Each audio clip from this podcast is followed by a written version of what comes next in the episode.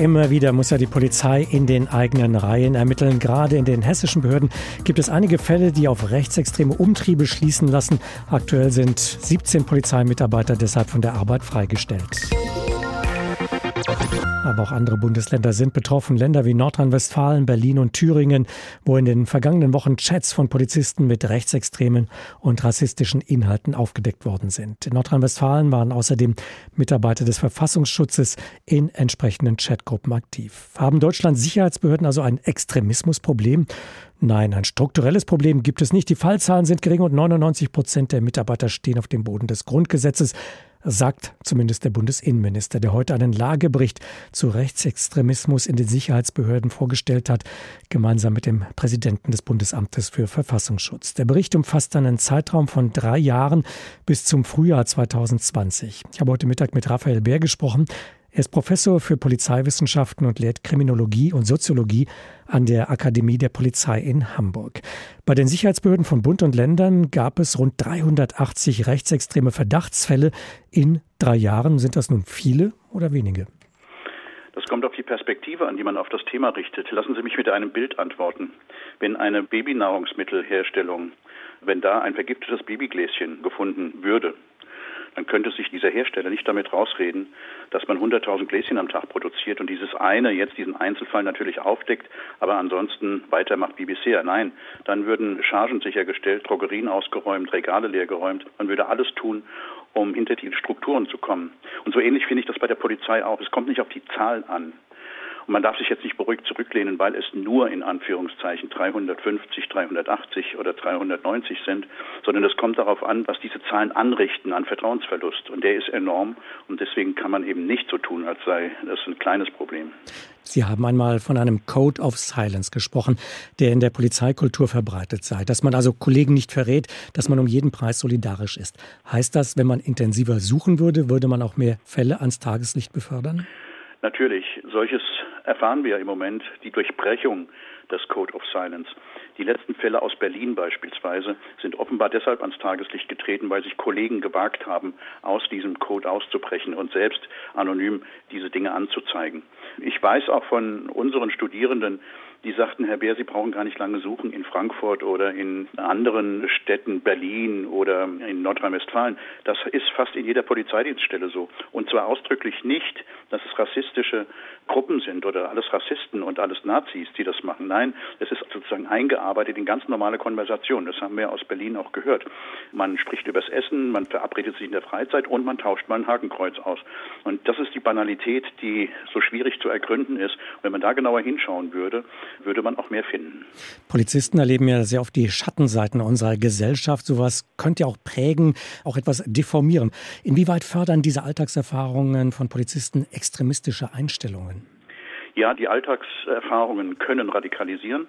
Sie können auch in die Alkoholsucht treiben oder in Zynismus oder in andere Abweichungen. Und im Übrigen müssen wir immer auch sehen, auch andere Berufe arbeiten an den Grenzen der Zivilität und arbeiten in extremen Situationen, in der sozialen Arbeit, in der Pflege. Überall dort werden auch Erfahrungen gemacht, die sehr belastend sind. Das alleine kann überhaupt nicht hinreichen, um zu legitimieren oder zu erklären oder zu entschulden, dass es um solche rechten Umtriebe geht. Ich würde ganz gerne noch darauf hinweisen, dass es mir gar nicht darum geht, Menschen zu etikettieren als Rassisten abzustempeln.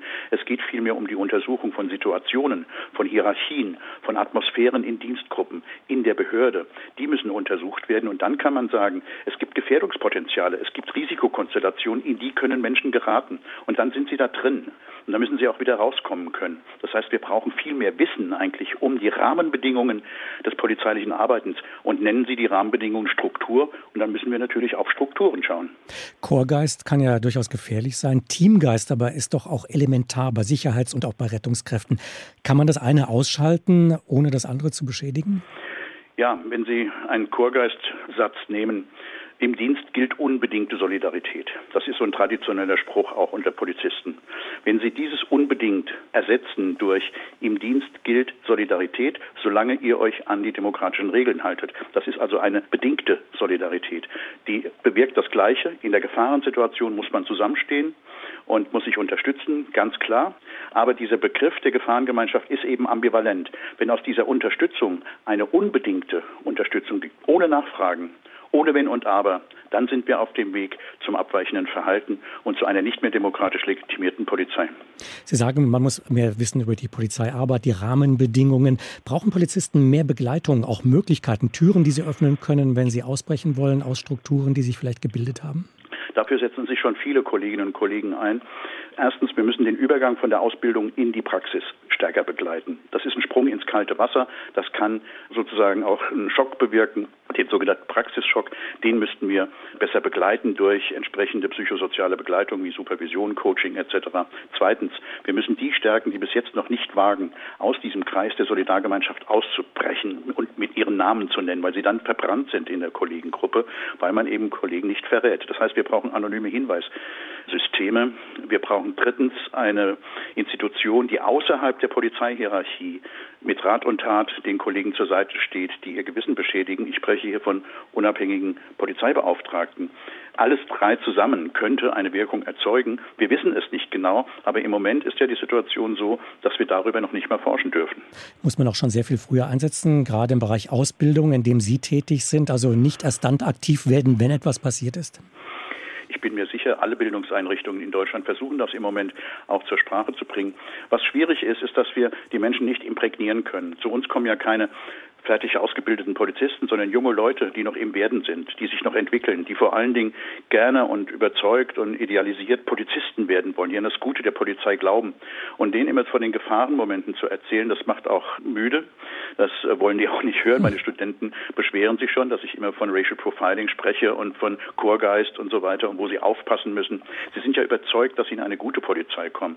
Das heißt, natürlich müssen wir in die Ausbildung noch mehr investieren. Ich würde auch sagen, wir müssen mehr üben und trainieren trainieren, nicht nur Einsatztraining und wie man Leute festnimmt, sondern auch, wie man zum Beispiel sich gegen Rassismus wehrt. Antirassismus-Trainings könnten verbessert werden.